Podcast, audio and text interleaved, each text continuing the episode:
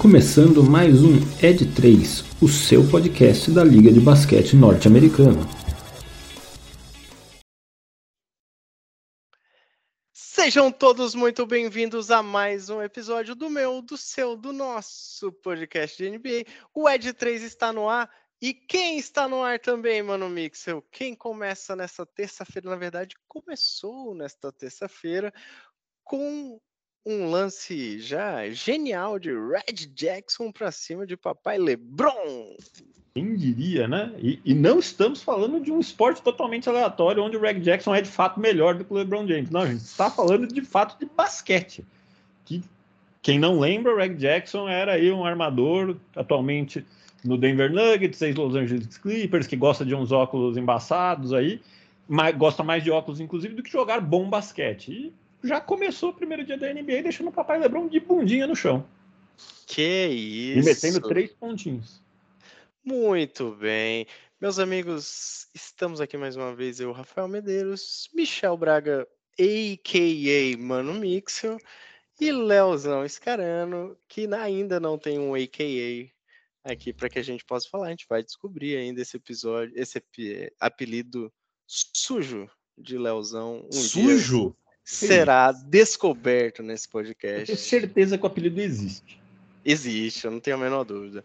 Mas, mano, Mixel, para quem quiser ouvir, ver, dar likes, curtidas e seguir a gente os nossos conteúdos, onde está o Ed3 nas nossas redes sociais? O Ed3 está no Instagram, onde você acompanhando lá, você fica sabendo sempre quando tem episódio novo, inclusive quando é de surpresinha, igual aconteceu ontem. Ontem no arroba podcast underline ed3. Nós estamos também no Twitter, onde nós estamos fazendo toda a força do mundo para nos mantermos frequentes, postando algumas coisinhas lá sobre previews de times, falando das principais mudanças. Tem lá o preview do Lakers, que nosso amigo Leozão fez, tem o preview do Golden State.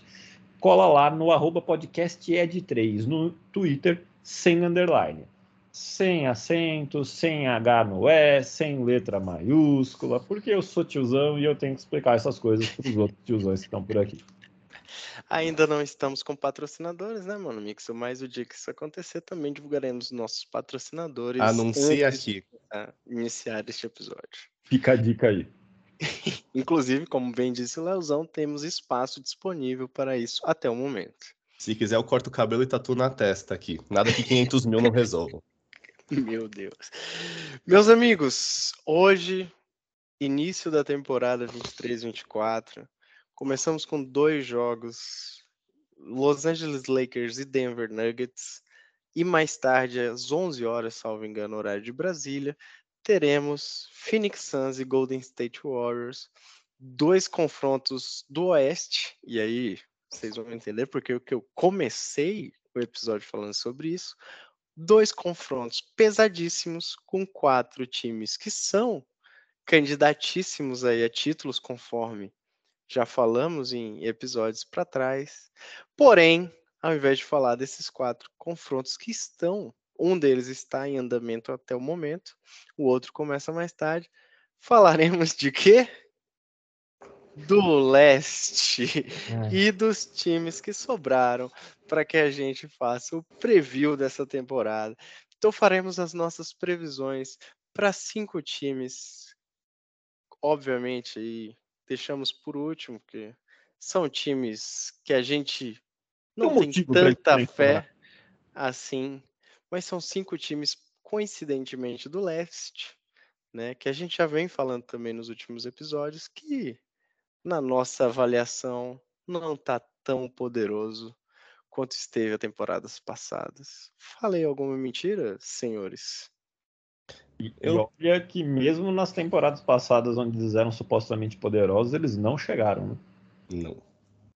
Não, eu digo mais. Você disse que hoje estreiam quatro times que são candidatos a campeão do Oeste. Não, e nós vamos é, falar de e nós vamos falar de, de, times que estão no, no, lado contrário, ou seja, você está falando que são cinco times ruins do leste? O leste é ruim, Rafael Medeiros, é isso que você quer dizer? Será o que, que é a nação celta tem a dizer para Rafael Medeiros? Eis a questão. Não sei também. Só saberemos se os haters ou se os torcedores celtas invadirem as nossas redes sociais para reclamarem deste episódio. Mas. Muitos a... verdes se aproximando de Rafael Medeiros pela janela da casa é, dele. Mas, para deixar os torcedores do Boston Celtics muito tranquilos, não falaremos do Celtics, porque já falamos, inclusive, lá atrás, no comecinho dessas nossas previsões. Falaremos hoje não vou falar, obviamente, a lista, vamos deixar aqui na surpresa, né? Padrão João Kleber. Mas quem acompanhou que os últimos reviews sabe quem tá faltando, né? Exato. Quem é assíduo sabe. Vocês aí nos ouvindo, tá na hora de revisar todos os últimos episódios e marcando os times para descobrir quais estão faltando antes da gente falar. Muito bem, mano Mix. Mas vamos dar início, né? Acho que fizemos uma, um belo prólogo aqui antes de iniciar esse episódio. Mano Mixel, começaremos com um time que foi seu, seu dono, né, seu acionista majoritário vendeu esse time nessa off-season, né, mais conhecido aí como AKA Michael Jordan, né, vendeu sua participação majoritária no Charlotte Hornets, ganhou poucos bilhões de dólares com essa transação financeira, mas o time, obviamente, do, de um dos jogadores mais queridos dessa liga no atual momento, um dos homens que tem o maior hype, principalmente aí entre a juventude. Estamos falando do Charlotte Hornets, liderados por ninguém mais, ninguém menos que Lamelo Ball. Até aonde Lamelo Ball poderá levar esse time do Charlotte, mano? Eu acho que o Hornets é o feliz ou infeliz herdeiro da maldição do Kings. É... Sacramento foi durante muito tempo a cidade onde, do ponto de vista basquetebolístico, tudo dava errado. Até quando tinha tudo para dar certo ou alguma coisa deveria dar certo, algo acontecia e as coisas davam errado. O Hornets me parece estar numa fase meio parecida aqui, né?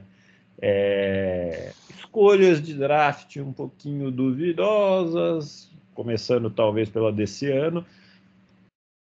A gente concorda aqui que acho que o Brandon Miller é um talento bastante promissor, mas acho também que a essa altura do campeonato, cada vez mais o consenso é de que a pick 2 correta era o Scott Henderson. É, acho que os, os, jogos de Summer League de pré-temporadas do Henderson foram bons, ao passo que o do Brandon Miller não tanto, que é normal, acho que não é motivo para alarme, acho que o Hornets tem um bom jogador no Brandon Miller, mas acho que o Scott Henderson é um potencial franchise player. Mas falando do Hornets propriamente dito, é, eu estava sendo achincalhado aqui no, no pré-gravação, porque eu cometi a heresia de falar que eu acho que o Hornets não é tão ruim assim. Eu gosto de alguns jogadores do, do Charlotte Hornets. Eu gosto bastante do Lamelo Ball, principalmente quando ele consegue ficar em quadra, né? Que é uma coisa que a família Ball, de maneira geral, tem uma certa dificuldade. Ou porque não sabe jogar basquete, o caso do Liangelo, ou porque se machuca muito, o caso do Lonzo e do Lamelo, né? Então, assim, é difícil aqui de, de encontrar um, um ball que funciona com a bola nas mãos. É, com a bola laranja, com a Orange Ball. E, e, mas acho que quando, quando ele joga, ele é muito bom jogador. O Amelo Ball acho que é um armador excelente. Eu acho que controla a quadra muito bem, acho que é dinâmico, dá dinamismo para o jogo. É, ele não é atlético em si, mas ele pensa o jogo muito rápido e acho que tem muita capacidade com a mão nas mãos para fazer o jogo andar. É, e eu acho que tem outros jogadores de quem eu gosto aqui. Eu gosto do Terry Rozier, que é um jogador meio chato de assistir, porque o jogo dele é meio quadradinho, não tem muito, é, muito muita firula, muita jogada de efeito, mas é um cara eficiente. Ele bate bem de três pontos, ele faz o jogo fluir até certo nível. Ele tem dificuldade para carregar um time, principalmente quando o Labelo, Lamelo, Lamelo, Labelo, Labelo, né? Lamelo está fora. Labelle de jogo. Né? Oh, lá vem.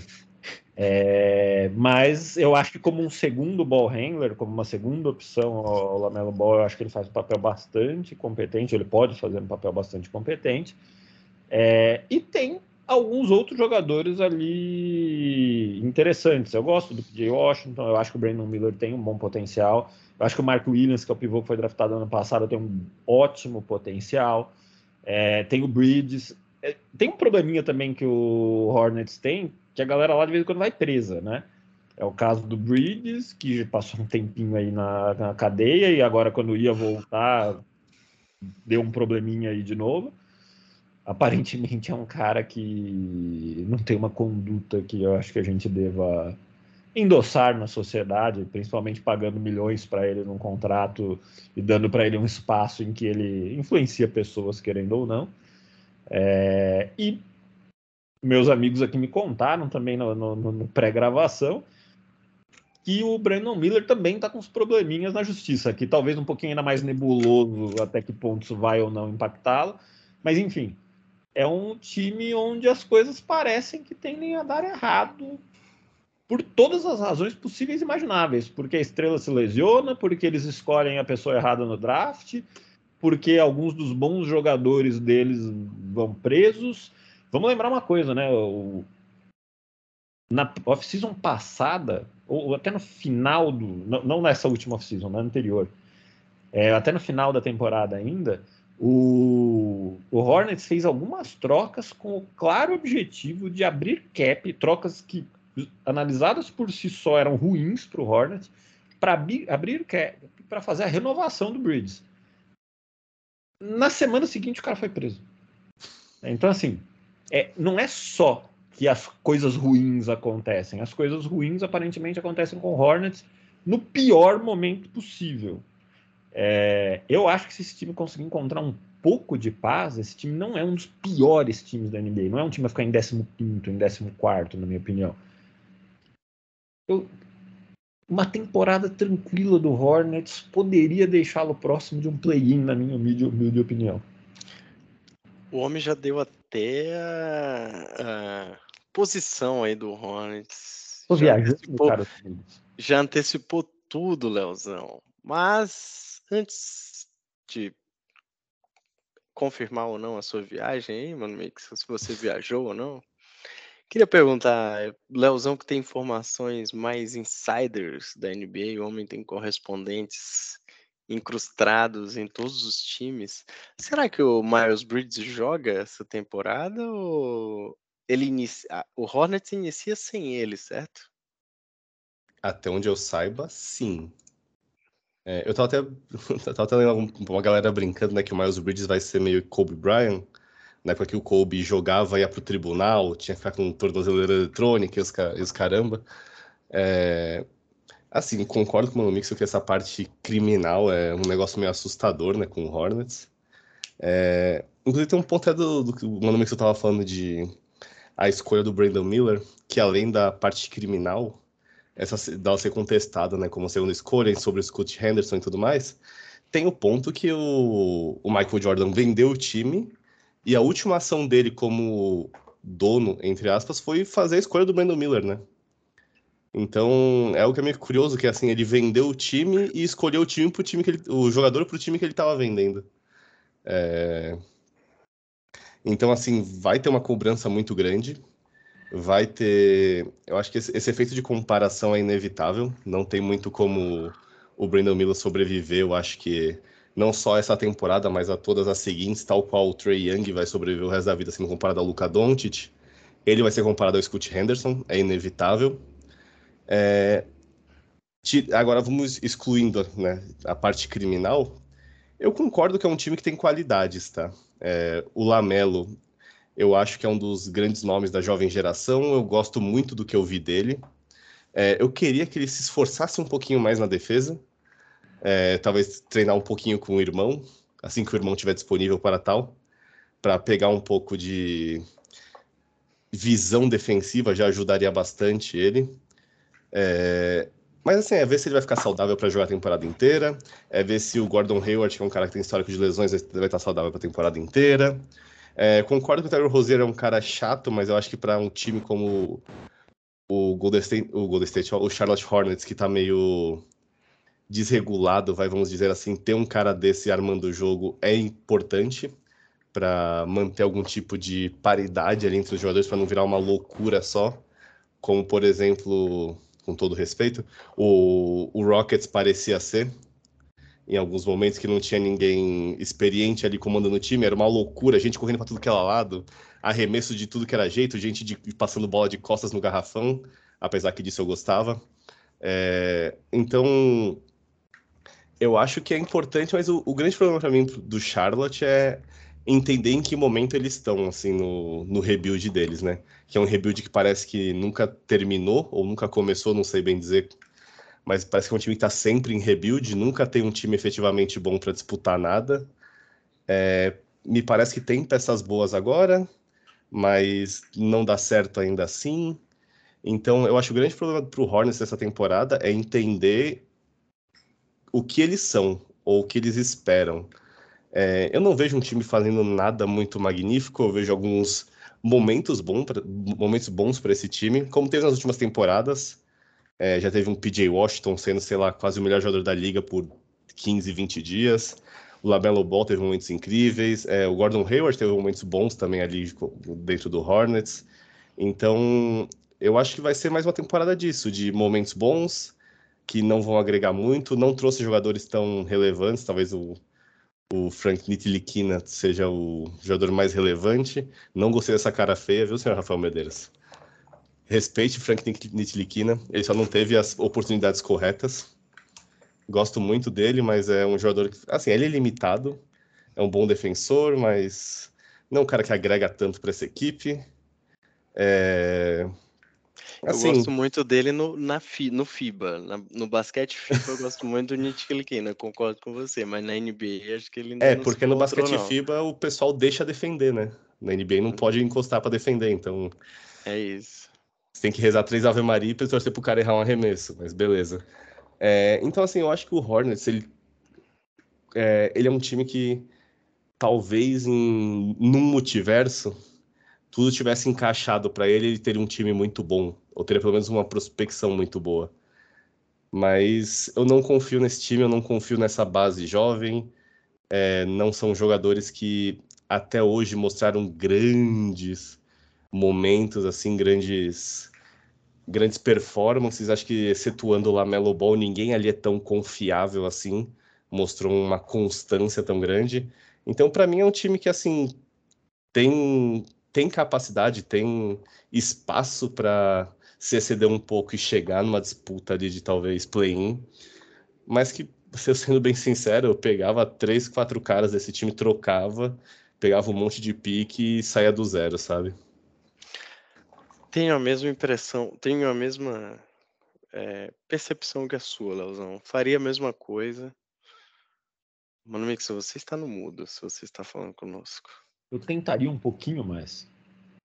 Você tentaria. Você acredita demais nesse Hornets, mano. Você está amando demais. Mas, acho, assim, concordo com muitas coisas que vocês falaram. É, eu tenho dúvidas, assim, o Rosier no na minha visão, no Celtics ele já não foi bem. Foi trocado para o Hornets. Cara, não vejo ele assim sendo um nem minimamente um jogador bom, assim, para sustentar. Gosto muito do Lamelo igual vocês, muito mesmo. E acho que ele e o PJ Washington são as duas melhores peças desse time na minha visão. A se esperar o que o Brandon Miller vai fazer ou não dentro da NBA, né? É, mas eu concordo com o Léo que vai ficar sempre esse estigma Brandon Miller, Scott Henderson e essa comparação eterna desde o momento que essas, esses dois trocaram mais ou menos de posição frente àquilo que se esperava no draft desse ano. Mas, meus queridos, o Mano Mixer já se antecipou, né?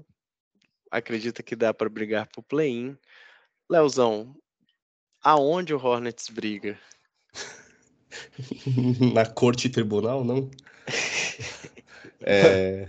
Faz sentido. E eu acho que é. Nós recomendaríamos para o Hornets, um advogado. Um advogado, criminal. É. Bom ponto, bom ponto. De preferência um dos bons, porque eu acho que vai precisar. Uh... Eu acho que é um time que tem condição de brigar, de brigar por play-in, sim. É... Tá, assim, vou ser bem sincero, não vou falar que um time briga para não para nada na temporada. Até porque eu acho que é um anticlímax aqui porque a gente está se propondo. Esse é um dos times que, para mim, ficaria em 12 º 13 terceiro na, na conferência, sem muita chance, talvez terminando com 36 vitórias no ano, sabe? 37, alguma coisa assim. Não chegando nem nos 50%. É, como o leste não tá lá grande coisa, eu, tava, eu fui até conferir no ano passado. No ano passado, o Indiana ficou fora com 35-47. E o Toronto classificou 41-41. É, mais ou menos isso. É, aliás, o Atlanta classificou 41-41, né? É, então, assim, eu imagino que vai ficar algo até um pouco abaixo disso, tá? Eu imagino que 38, 39 vitórias classifique time para play-in esse ano. É, dito isso, eu acho que o Hornets vai ficar ali por volta das 35, 36 vitórias. Então, tipo, encaixando um pouco aqui, um pouco ali, eu acho que é um time que tem capacidade de talvez chegar nessa disputa. Muito bem. Para mim, Hornets com Lamelo saudável até briga. Sem Lamelo em quadra. Ótimo adendo. Ótimo adendo. Esquece. Não tem nem para o que brigar. Muito bem, meus queridos. Agora vamos falar de outro time que aí, esse sim, da mesma forma como o Mano Mixel amou demais o Hornets, eu estou amando, ao contrário de vocês. Estamos falando do time do Mickey, do time da Disney, nós estamos falando da magia de Orlando, Orlando Magic, Leozão. O que que o time de jovens talentos da cidade da Disneylândia pode ou não fazer nessa temporada? Talentos. Será mais uma temporada de desenvolvimento dos jovens? Eu gostei da sua confiança no talentos. Cara. Não, mas aí brincadeiras à parte, o banqueiro foi uma, um ótimo achado. Eu acho que esse é o principal ponto do Magic. E daqui para frente, toda temporada, todas as temporadas tendem a se desenvolver em volta dele. É, como foi dito para outros times, eu acho que muito do que o Magic vai ter para essa temporada é talvez encontrar o que seria melhor para o banqueiro e quem seria melhor para estar em volta dele ali, talvez no quinteto ideal, com quem ele poderia otimizar as qualidades dele, é, diminuir os defeitos e etc. Isso dito, eu acho que Franz Wagner é um cara que tem que ficar nesse time. É muito bom jogador. É o tipo de jogador que. É meio ruim falar isso, mas ele é o tipo de jogador que num time ruim, você vira e fala: ah, ele é okzinho. Num time bom, esse cara acaba com o jogo, sabe? Porque ele consegue entender, ler o jogo, ele faz jogadas criando oportunidade para ele, para os outros. Ele é um bom defensor, ele lê muito bem as rotações defensivas. Então, ele é o tipo de jogador que, dadas as devidas comparações, meio que o, o que o Draymond Green é no Golden State, que ele é um cara que ele entende muito bem o sistema, ele consegue ler perfeitamente tudo que acontece na quadra, e por causa disso ele consegue otimizar não só o que ele está fazendo, mas o que todo mundo está fazendo em volta dele. Para mim, o Franz Wagner tende a ser esse cara dentro do, do Magic. Ele não vai ser o melhor jogador do time, mas ele vai otimizar todo mundo que está em volta dele, desde que quem esteja em volta dele seja bom bastante para tal. Eu amo esse cara, velho. é, e aí foi até algo que eu comentei antes do, do episódio, eu vou trazer aqui também. O Jonathan Isaac, para mim, é um cara que deveria não só ficar nesse Magic, mas eu acho que ele é um cara que, se recuperando, ele seria também esse terceiro, essa terceira peça que seria o pilar do, desse time, tá? Porque ele é um pilar defensivo muito forte para essa equipe. É, eu vou descontar o Jonathan, o Jonathan Isaac aqui da análise, porque ele é um cara que tá machucado há três temporadas quase, não joga. É, é meio triste até o que aconteceu com ele. Mas, na minha visão, essa é a temporada do Magic. É talvez tentar uma vaga de play-in, dar um pouco de rodagem, botar essa galera à prova realmente, para ver quem pode ficar, quem vai ter que sair, o que poderia ser o próximo movimento do time. Porque, na minha visão, eles já conseguiram meio que uma base ali razoável, vai? Não talvez não tenham a melhor base jovem da NBA, a melhor, a melhor estrutura jovem, mas já consegue ver pontos despontando ali que já para mim é algo relevante. É, dito isso, é um time que eu não espero nada, sendo bem sincero. É assim, eu construí todo o clímax para pegar tudo e jogar pela janela, mas É, não é um time que eu vejo talvez tendo evoluído tanto do ano passado pra, da temporada passada para essa. Uh, eu quero ver, óbvio, que, que o, o, Banqueiro e o Franz Wagner vão ter evoluído de off-season para agora, é, porque são jogadores muito novos que tendem a ter saltos muito grandes nas carreiras. O Franz Wagner fez uma ótima Copa do Mundo, foi campeão, etc. Então, a se ver o que, que ele vai apresentar de novo. Dito isso, hum, assim, eu acho que esse é o grande ponto. É ver o que, que ele, o que, que o banqueiro vão trazer de novo, é, o que, que o time pode evoluir, talvez, para eles, porque, assim, você estava falando antes que o Ender Carter Jr. talvez fosse um jogador bom, eu não gosto. Eu não gosto dele, não gosto muito de mais ninguém ali, basicamente, que seja tão relevante assim. O Jalen Suggs é um cara que eu brigo comigo mesmo para gostar dele, porque o que eu vejo não me agrada, mas eu fico pensando, pô, mas esse cara tem potencial. Não, e o Jalen Suggs na, na universidade comeu a bola, né, cara? Exatamente. Então, assim, ele é um cara que eu mais tento racionalmente gostar do que visualmente e emocionalmente gostar efetivamente dele. É, então, assim, eu acho que o grande ponto do, do Orlando para essa temporada é tentar se encontrar. Talvez eles já estejam muitos passos à frente do Hornets, porque tem um, um core ok, jovem e saudável, que é bem mais que o Hornets, na verdade. Então, eu acho que é muito mais uma questão de, essa temporada principalmente, fazer um refinamento e tentar encontrar quais são as peças ideais para estar em volta de Paulo Banqueiro e Franz Wagner, se tudo der certo com o Jonathan Isaac. E aí, a partir daí, definindo quem que é a base e o centro da sua, da sua formação inicial ali, começar a expandir, construir o elenco, construir o quinteto, construir o banco de reservas, e aí para a próxima temporada, talvez na outra, ter um time já competitivo. Então, para mim, essa é a temporada do Magic, é uma, uma temporada de estruturação para o elenco. Muito bem. E você, mano, que você está tão pessimista assim com esse Magic quanto o Leozão? Eu sigo o relator aqui, eu acho que a minha visão é muito parecida. Eu acho que o, o Magic tem um núcleo jovem promissor, não acho que é um dos melhores núcleos jovens da NBA do ponto de vista de pura e simplesmente talento, mas tem um núcleo jovem promissor, sim, principalmente no, no Bancheiro e no, no Franz Wagner. Mas tem alguns outros jogadores que podem ser promissores, inclusive jogadores draftados esse ano, né? Você mesmo falou do Anthony Black pouco antes da gente começar aqui a, a gravar, que eu acho que também é um cara que pode sim ser um bom armador, pode ser um, uma boa peça aqui para esse elenco. Só que eu não vejo nenhum, não vejo no Magic nenhum grande jogador pronto. Quem está pronto não é grande jogador, quem tem tudo para ser grande jogador ainda não está pronto.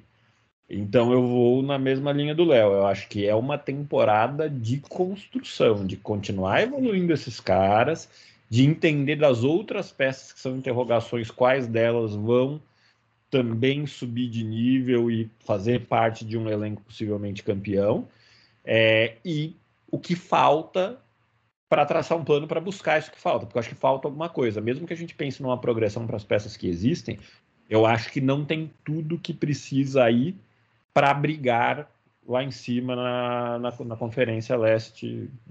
Eu não, não, consigo imaginar esse time daqui a três anos batendo de frente com o Boston Celtics. Acho que a distância é muito grande. Com essas peças aqui hoje, acho que a distância ainda é muito grande.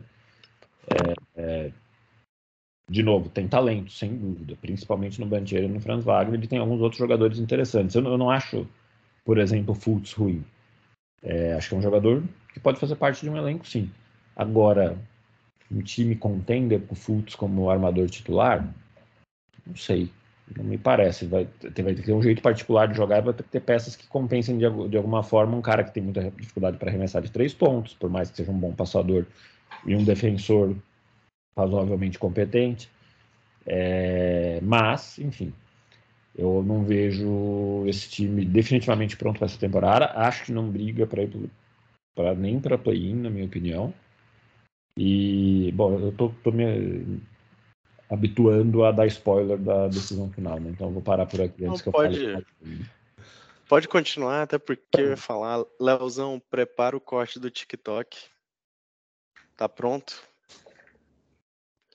O Orlando Magic vai ter uma temporada esse ano igual a do Oklahoma City Thunder teve ano passado.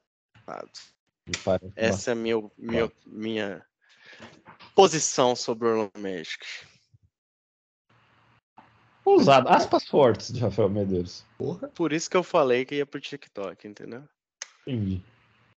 Mas esse é meu resumo. Eu gosto demais desse time. Assim, já falei isso aqui no pré-podcast. Acho que ainda tem muito teto para esse time chegar.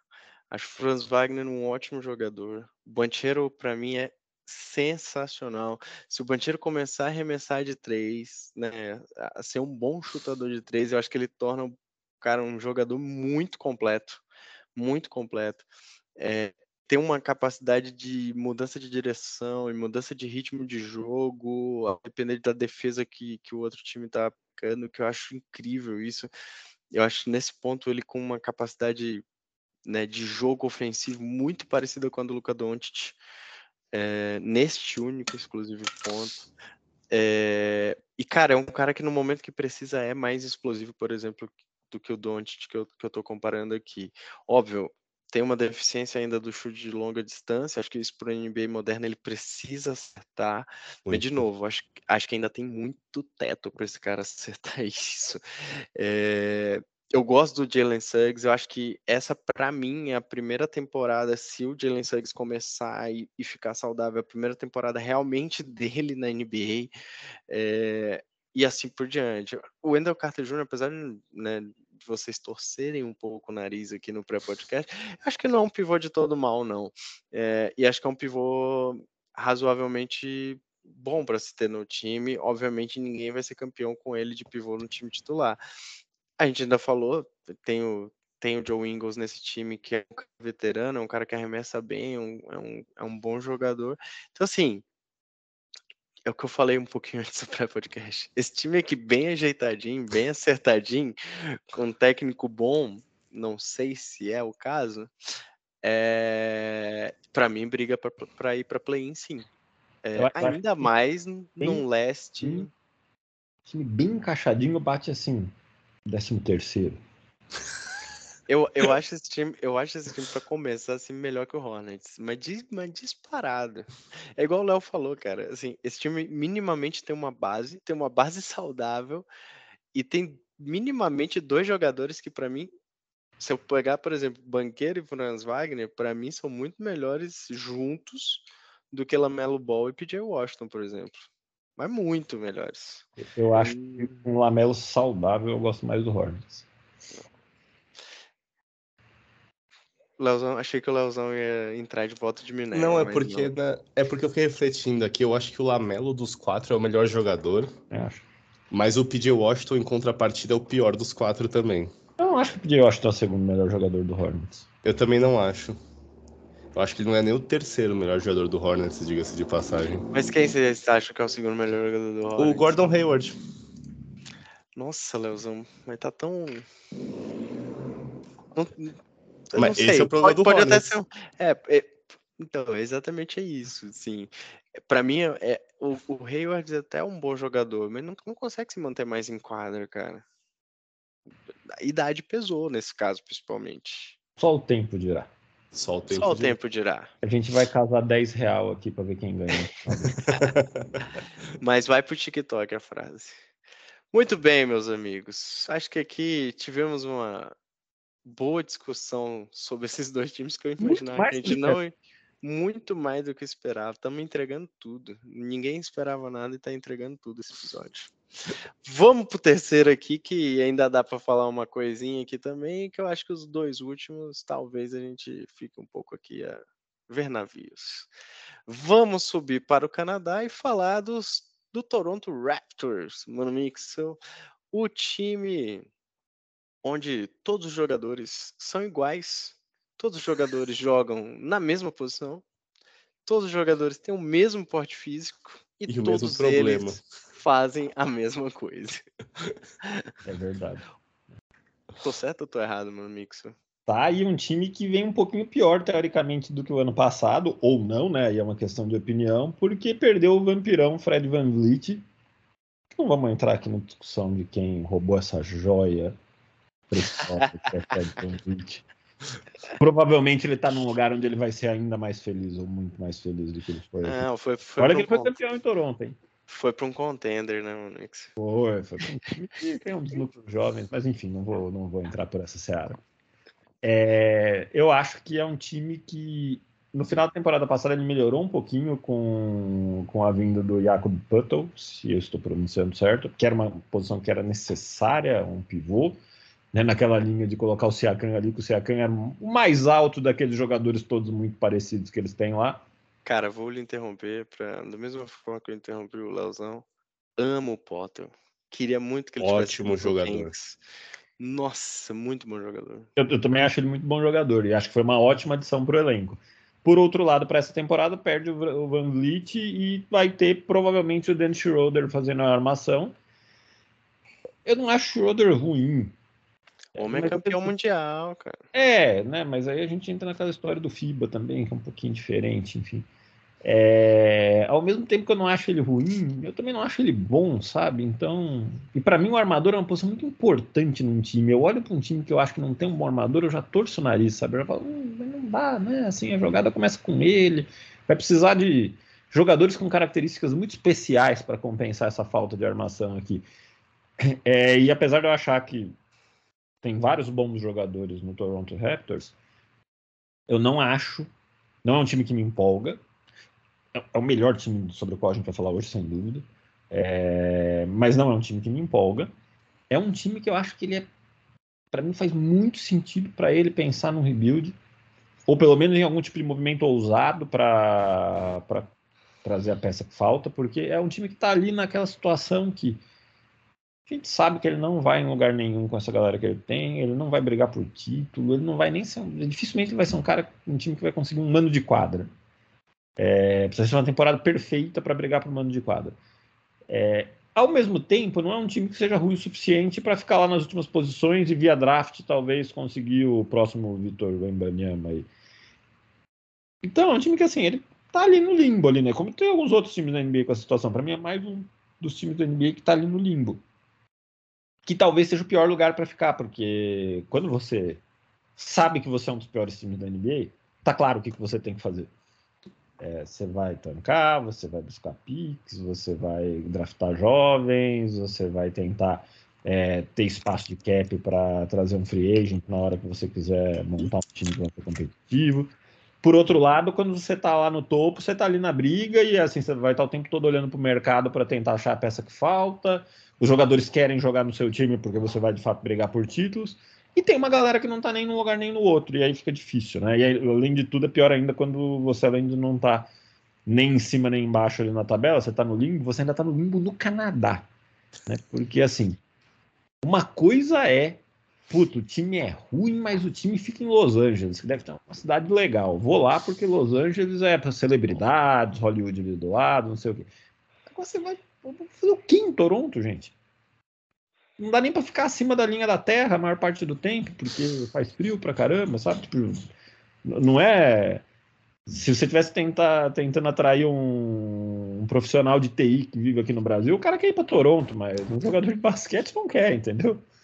Mano, Mix, a sorte sua é que 15% dos ouvintes do Ed 3 moram nos Estados Unidos. Pois é.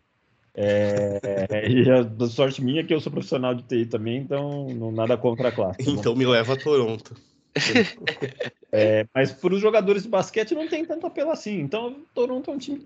Hum, onde vai o Toronto? Na minha opinião, de novo, é um time com bons jogadores, com boas peças. Por isso que eu acho que o rebuild é até interessante, porque tem um valor ali. Se o, o Toronto colocar um ano novo no mercado, um Siakam no mercado, ele consegue ter retorno em cima disso.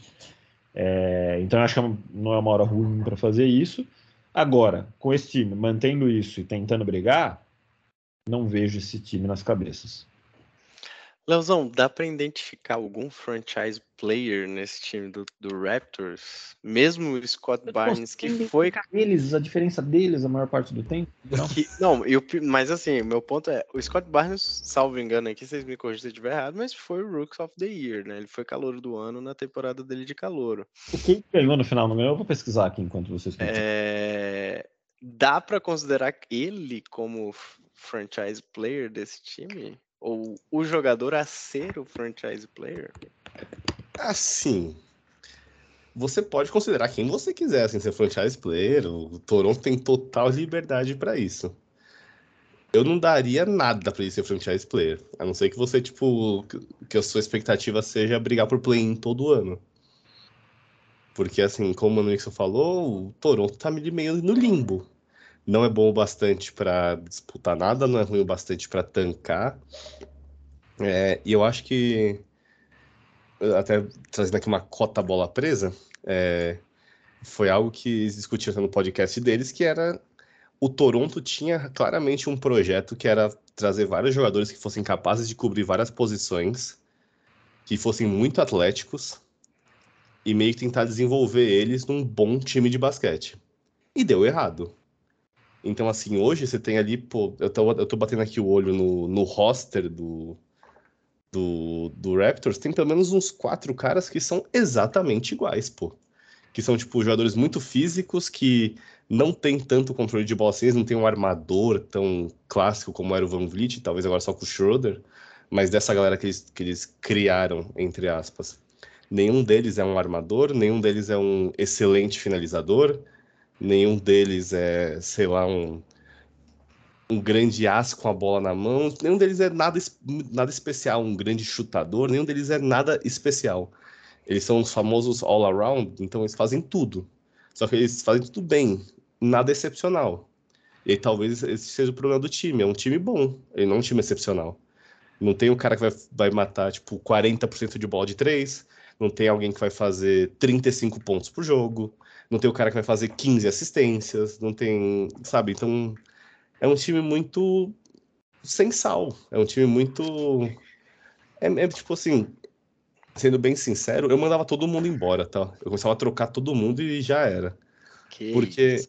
é, porque assim, tipo, o único jeito disso daqui dar certo é eles conseguirem fazer, sei lá, duas trocas e trazerem dois grandes jogadores que vão fortalecer sendo tipo as duas, as duas estrelas do Raptors ou uma super estrela do Raptors e botar esse monte de all around em volta dele para tipo meio que fortalecer o jogo dele, etc. É, só que teria que ser uma estrela de muito altíssimo nível. Não pode ser tipo, sei lá, um, com todo respeito ao Damian Lillard, mas não poderia ser ele, por exemplo porque ele já teve em time mais ou menos e ele não conseguiu ser campeão. Teria que ser um cara que pegasse esse monte de cara mais ou menos e fizesse eles serem campeões. Teria que ser, tipo, sei lá, o Duran desse time. É que eu acho que os caras mais ou menos que o Lillard jogou são bem mais mais ou menos do que esses caras aí. Não, eu concordo, mas, então, por exemplo... E eu, eu mudei opinião aí nessa história. Não, é porque assim, nesse time, você precisa ter um cara que vai ganhar todos os jogos de playoff para você. Porque eu não é, vejo. Esse tipo... cara não é o Lillard, eu concordo. Okay. Assim, tem, tem que ser aquele cara que ele vai chegar nos playoffs e vai falar assim: ó, tá bom, vocês conseguem tomar menos de 90 pontos por jogo? Ah, a gente consegue. A gente se mata na defesa toma menos de 90. Eu faço 47 sozinho. Vocês fazem ali umas bandejinhas e tal no contra-ataque e a gente ganha o jogo. A gente precisa desse cara. E não tem esse cara, porque assim, esse é um time que todo mundo vai produzir ali por volta de 15 pontos por jogo. E aí, tipo, você fica, você fica meio engasgado. Então, assim, para mim, o maior problema do Raptors é que o projeto deles deu errado. A ideia deles de basquete, que era todo mundo podendo fazer tudo, não, não funcionou. Então, pra mim, por isso que eu falei de trocar todo mundo. Como esse projeto fun não funcionou, para mim é troca todo mundo, começa do zero, outra mentalidade, outra ideia de time, outra ideia de basquete e vamos aí, vamos do zero, vamos, sei lá, se quiser segurar o Scott Barnes, pode ser, o Precious Achille, sei lá. E o resto vai rodando todo mundo, manda embora, põe o Odiananobi no mercado, põe Siakam no mercado, põe, sei lá, Gary Trent Jr. no mercado e, e vai rodando, sabe, o elenco e tenta sair do outro lado sem precisar dar um rebuild 100% completo. Porque tem peça para isso, tem peça para conseguir trocar por jogadores efetivos atual, atualmente, não precisa de pique para daqui seis anos. Então, acho que se o Toronto quisesse manter um time que é aquele negócio de mercados pequenos, né? Você não quer se manter irrelevante porque você some na NBA. Se você é um mercado pequeno, ainda é relevante no basquet basquetebolisticamente. Então, se o Toronto Raptors tem essa aspiração de se manter relevante dentro da NBA, em questão de qualidade, eles têm essa opção de botar todos esses caras no mercado, mandar ele para os times, traz jogadores bons, talvez melhores que eles, talvez piores, mas que vai fazer um time diferente que talvez dê um salto que esses caras não, não consigam mais dar. Boa. Como eu tô polêmico hoje. Lá vem. Lá vem mais uma do TikTok. E eu posso, eu tenho, como né, muita gente fala, hoje eu tenho lugar de fala para falar isso aqui.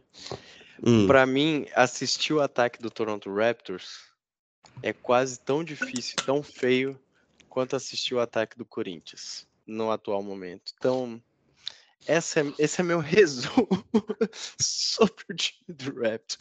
E, e, é o que mais me intriga nesse time. Assim. É muito difícil ver esse time atacando, gente.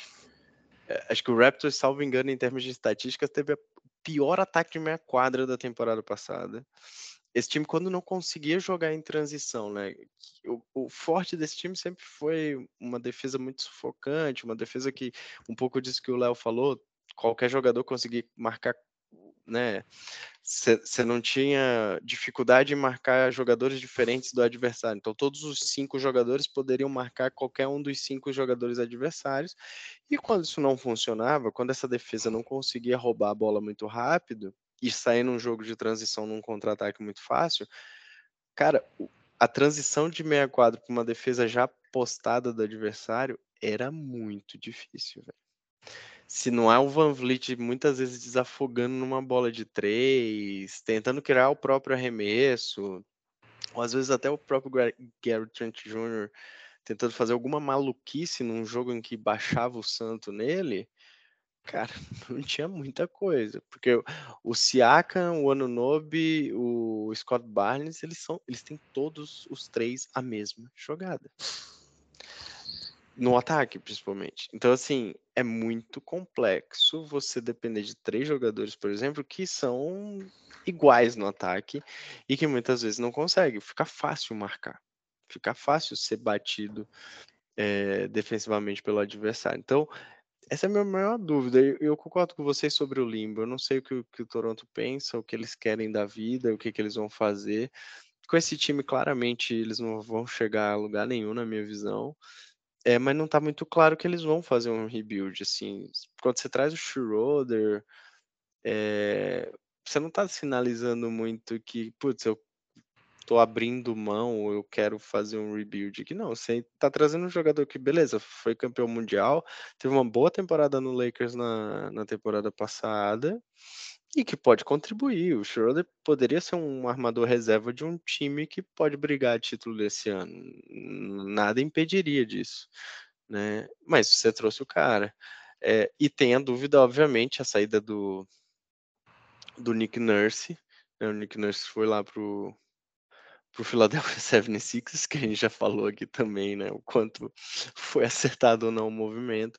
E eles trazem um técnico que é, é novo, era assistente do Memphis Grizzlies, é, não tem tanta experiência como head coach, né? O Darko Rajakovic, atual técnico do, do Toronto Raptors. Então, fica muito essa dúvida, e acho que a dúvida para mim paira principalmente sobre o ataque do Raptors. Se eles mantiverem a defesa que eles tinham na temporada passada, é uma boa defesa. É um bom time a ser construído defensivamente. Mas fica a dúvida como é que eles vão conseguir destravar o ataque, principalmente. Eu acho que um Donovan Mitchell nesse time também fazia muito bem lá. Provável. Um jogador que quebra a linha de marcação, um jogador que infiltra, abre espaço, cria. Então, assim, eu acho que, que ajudaria bastante nesse, nesse time do Raptors. Hum.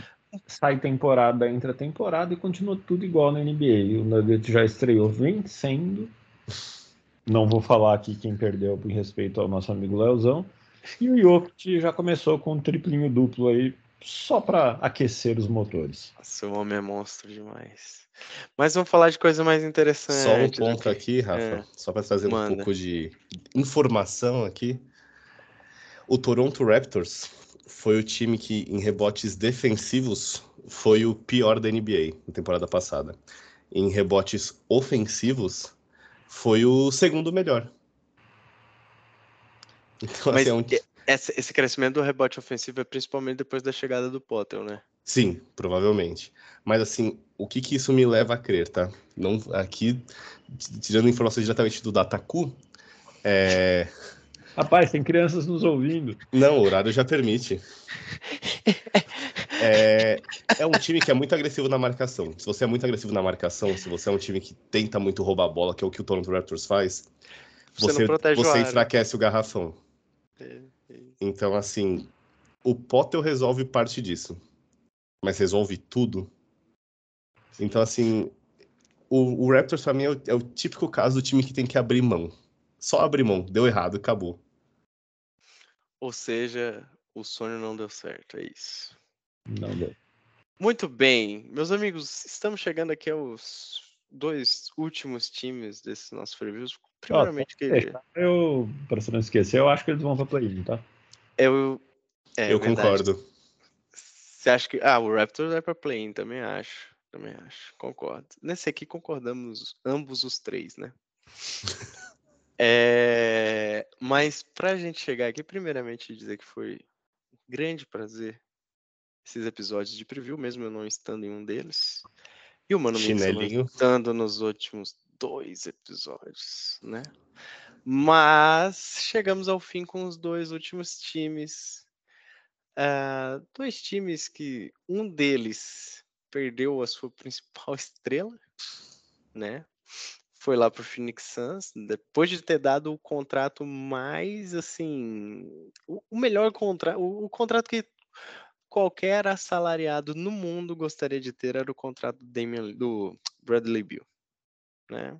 Vamos aqui ser pragmático.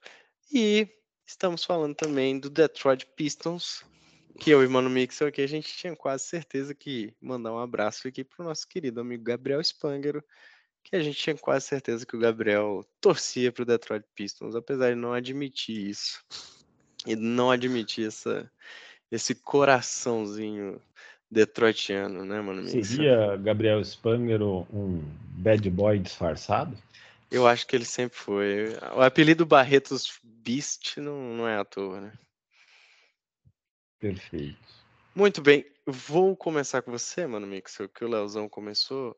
Além da saída de Bradley Bill, que enfraquece, obviamente, esse Wizards, ou não, que mais dá para comentar ou prever sobre esse time de Washington agora com a dupla Kyle Kuzma e Jordan Poole, meu amigo. Jordan Poole já começou aprontando aí, né? Altos e baixos, literalmente. Literal, começou sendo o quê? Sendo Jordan Poole. É, não é o, não é algo que a gente possa dizer que a essa altura do campeonato seja inesperado, né? É, Acho que é um time que piorou, né? Piorou não só pela saída do Bill, perdeu o Porzingis também, né? Acho que os três principais jogadores eram Bill, Porzingis e Kuzma, teoricamente. Esse ser o Big Three explica um pouco porque o time não funcionava assim tão bem. Eu acho que as trocas que foram feitas, né, a troca do Bill e a troca do do Porzingis, no final das contas, elas acabaram não sendo tão ruins assim. Né? O, o Bill saiu em troca de relativamente pouco, mas no final foram trocas que não tão ruins assim, considerando o pacote completo de tudo que, que foi trocado. É, mas é um time que começa praticamente do zero, né? Quando você dá um contrato como você deu para o Bradley Bill, você se coloca numa situação que a hora que você tiver que negociá-lo, ou porque você quer, ou porque ele te colocou na parede para negociar, é, vai fazer parte do pacote dele a, essa obrigação que esse time vai, vai herdar, né? De quantidade de anos de contrato garantido, valores salariais, cláusulas que dão poder para o jogador, enfim, tudo mais. E o, o Wizards teve que olhar para tudo isso. Quando a gente olha para o time que vai para essa temporada, é, eu acho que é um time, vai ser o time, na minha opinião, do Jordan Poole. Ele vai poder arremessar todas as bolas que ele quiser, tudo que ele sempre sonhou fazer no Warriors, ele vai poder fazer no Wizards. E, né, tem uma razão para ele não ter conseguido realizar esse sonho no, no Warriors e tá tendo que realizar ele no Wizards. É, eu acho até que é um cara, assim, a gente vai ver provavelmente Jordan Poole vindo para temporada de ah, muitos, muitos jogos de mais de 30 pontos, uma média de pontuação altíssima. Agora, esse time, obviamente, não vai ser competitivo. competitivo. Esse time está em rebuild. É, eles vão olhar para o que tem aqui, quem faz sentido, quem dá para fazer parte de uma história que está começando, quem não. Eu acho que tem grande chance de, em algum momento, pelo menos o Caio Kuzma ser trocado. O Jordan Poole vai acabar ficando aqui mais tempo, porque o contrato dele não chama tanta atenção de outros times, a menos que ele jogue um basquete muito bom, como jogou, por exemplo, duas temporadas, aí pode ser que alguém se anime. É, mas eu acho que ele tem uma tendência de ficar um pouquinho mais de tempo e acabar cumprindo boa parte do contrato aqui. Tem um cara aqui que eu acho que vai ser legal de ver, que é um cara que eu gosto muito, que é o Tyus Jones. Não acho que vai ser um, que é um cara que é uma estrela da NBA, mas assim, ele vai ter oportunidade de, de fato, é, comandar um time, ser o armador principal de um time. Provavelmente ele vai ter essa oportunidade aqui. Acho que ele é o cara que vai fazer esse papel. Agora é um time que não vai em absolutamente nenhum lugar, que vai despertar um total de zero interesse na trajetória dele essa temporada na NBA.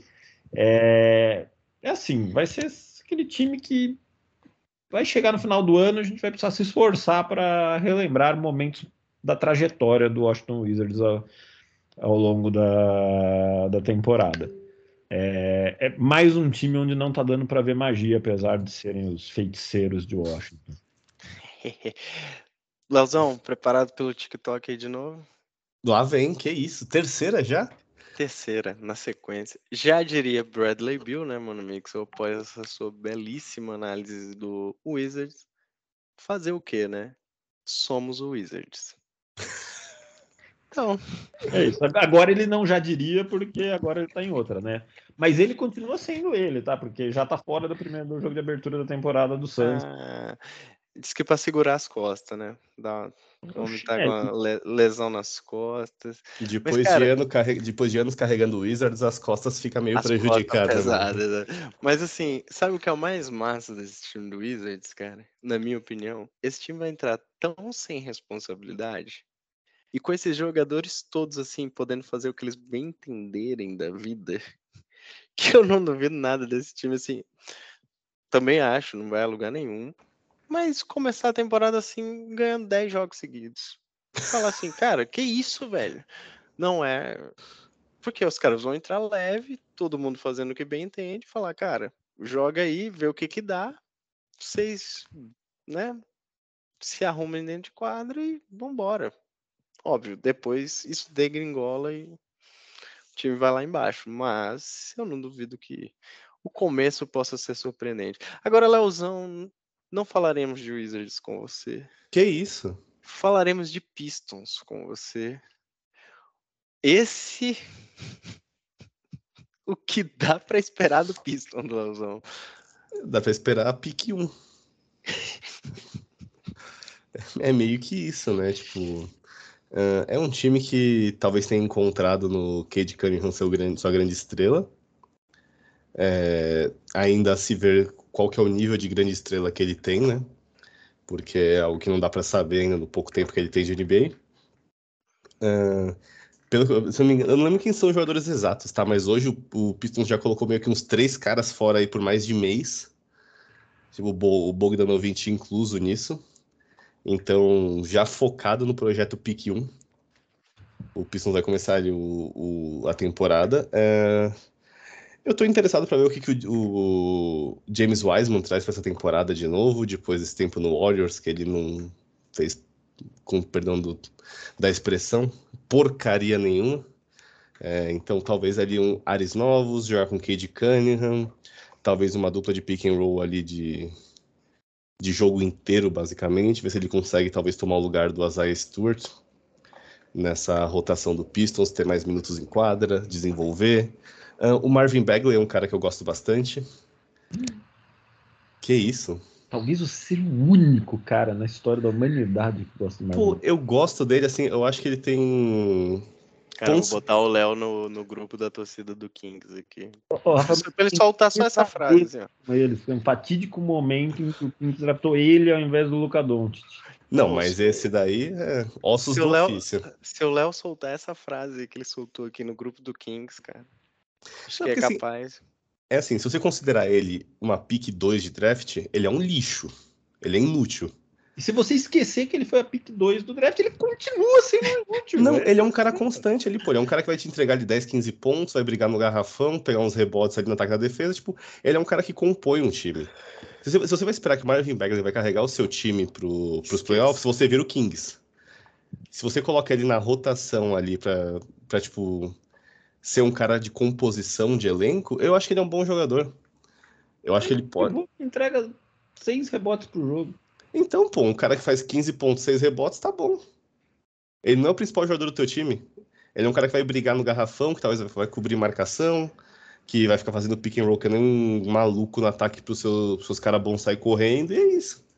É isso que você precisa deles, não precisa de muito mais. Então, assim, eu acho que ele é um cara que é interessante. Eu, eu gosto de, de jogadores assim que vieram com uma expectativa gigantesca e saem do holofote que eles tinham para ver como é que eles respondem a isso. Porque. E, e, e trazendo dado, ele teve um, um, final de temporada bom no, no Pistons na temporada passada, quando ele vai né, trocado e, e depois ele engata um pouquinho. Assim, bom pro Marvin Bagley, né?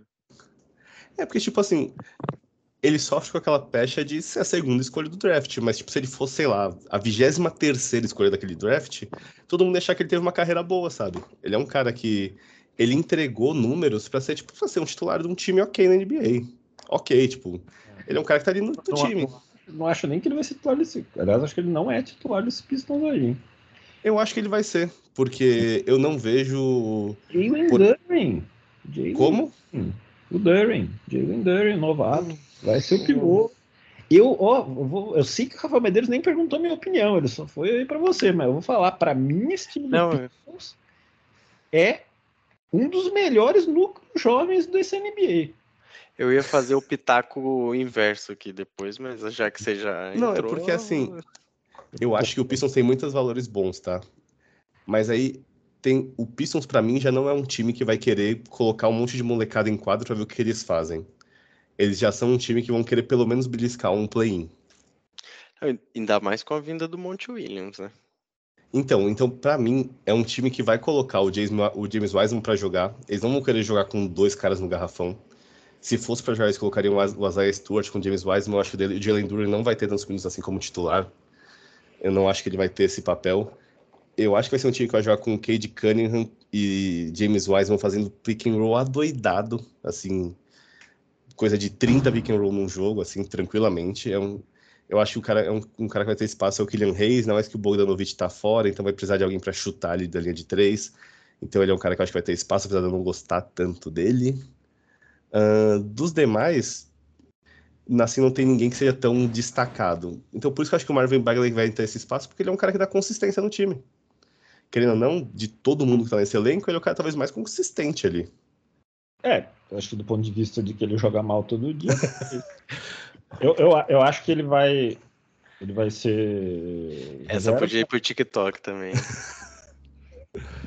eu acho que ele vai fazer parte da rotação. Eu acho que o Eisenman e o Nancy, se isso vai.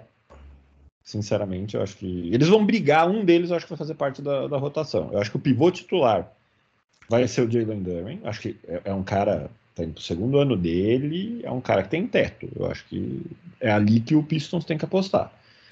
Acho que o Isaiah Stewart vai jogar.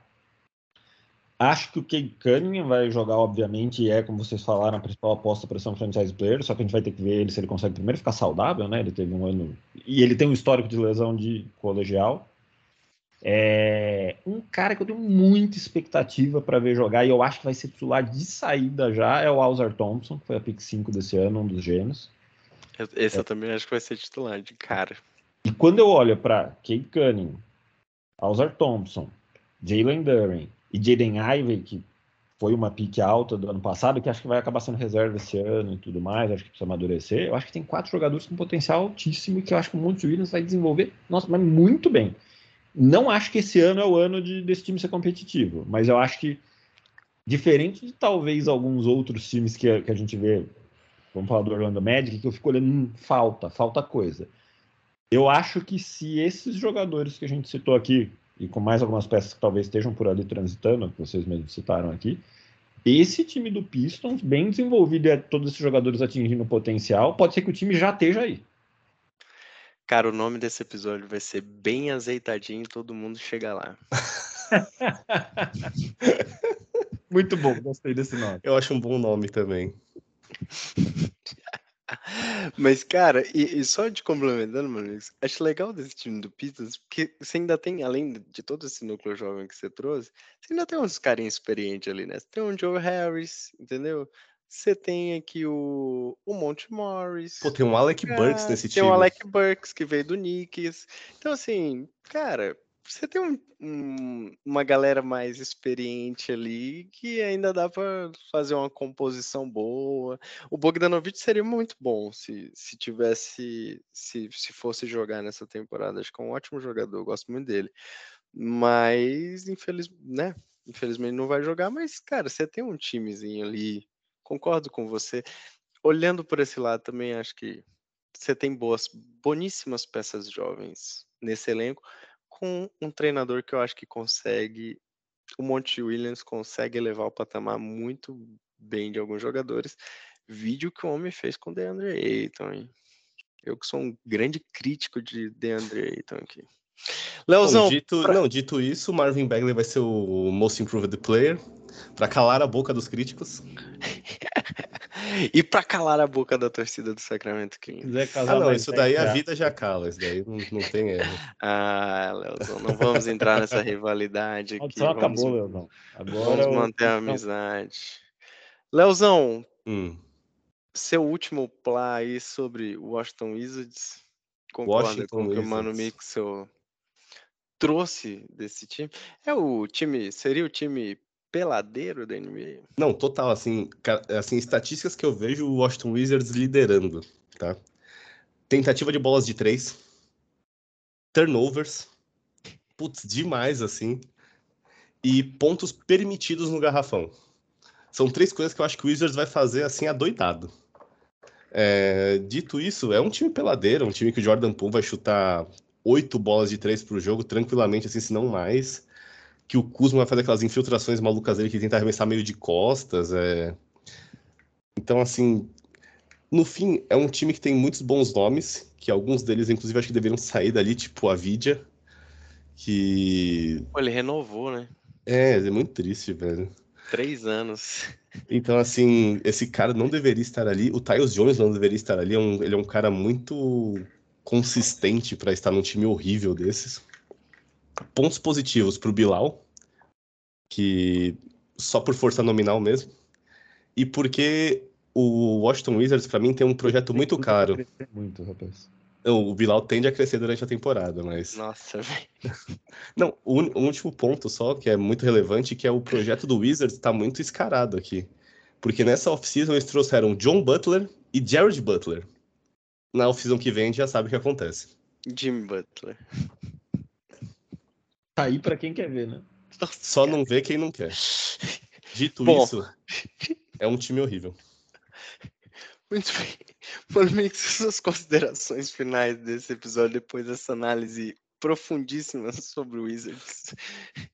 Eu acho que fica bem claro que teve uma, uma razão para esses times sobrarem para o final, né? Eu acho que o melhor time aqui que a gente falou hoje é o Toronto Raptors, que é um time que, assim, não vai provavelmente para lugar nenhum, nem para cima nem para baixo, assim, ele, praticamente não tá na NBA, né? Tá, a torcida do Toronto Raptors deve estar tá preocupadíssimo, porque olha para o topo da tabela, não acha o time, olha para baixo da tabela, não, não acha o time. De repente, o Toronto Raptors pode sumir da NBA e ninguém vai perceber. É, e esse era o melhor time do, dos comentários de hoje. Então, assim, existe uma razão para esses cinco times terem sobrado.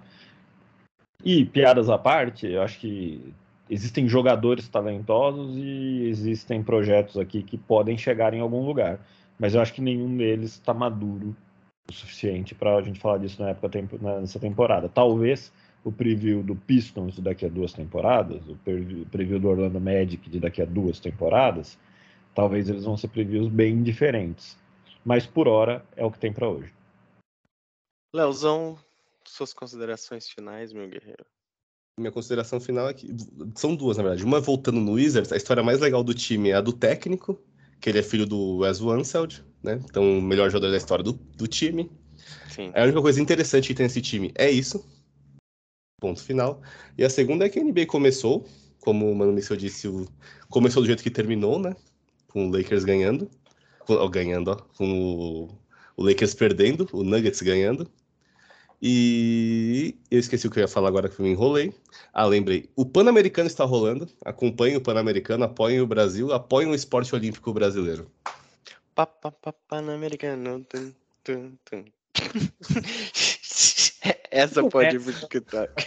É cirar pro TikTok. Muito bem, meus amigos. A minha consideração final é que, apesar desse episódio ter sido deixado para o final com esses cinco times, eu acho que foi o episódio em que a gente mais discordou e que a gente mais discutiu aqui de pontos de vista diferentes. Então, foi um ótimo episódio, entendeu? É Não é difícil foi... concordar com a ruindade dos times, né? É difícil concordar com a ruindade dos times e é difícil né, da mesma forma como o Mano Mixel olhou coisas muito positivas no Pistons, eu também olhei coisas muito positivas no Magic e o Leozão não olhou tantas coisas positivas, talvez só no Hornets, no comecinho aqui, mas é isso, meu amigo. Diversidade aqui também não é de três, entendeu? Meus amigos, esse foi mais um episódio do meu, do seu, do nosso podcast de NBA. O Ed 3 está no ar. Voltamos semana que vem com tudo que aconteceu nessa primeira semana de NBA. Esperamos ter muita coisa para falar, porque se não tivermos, vamos achar um assunto. E aí é perigoso. Um grande abraço e até semana que vem. Valeu! Valeu!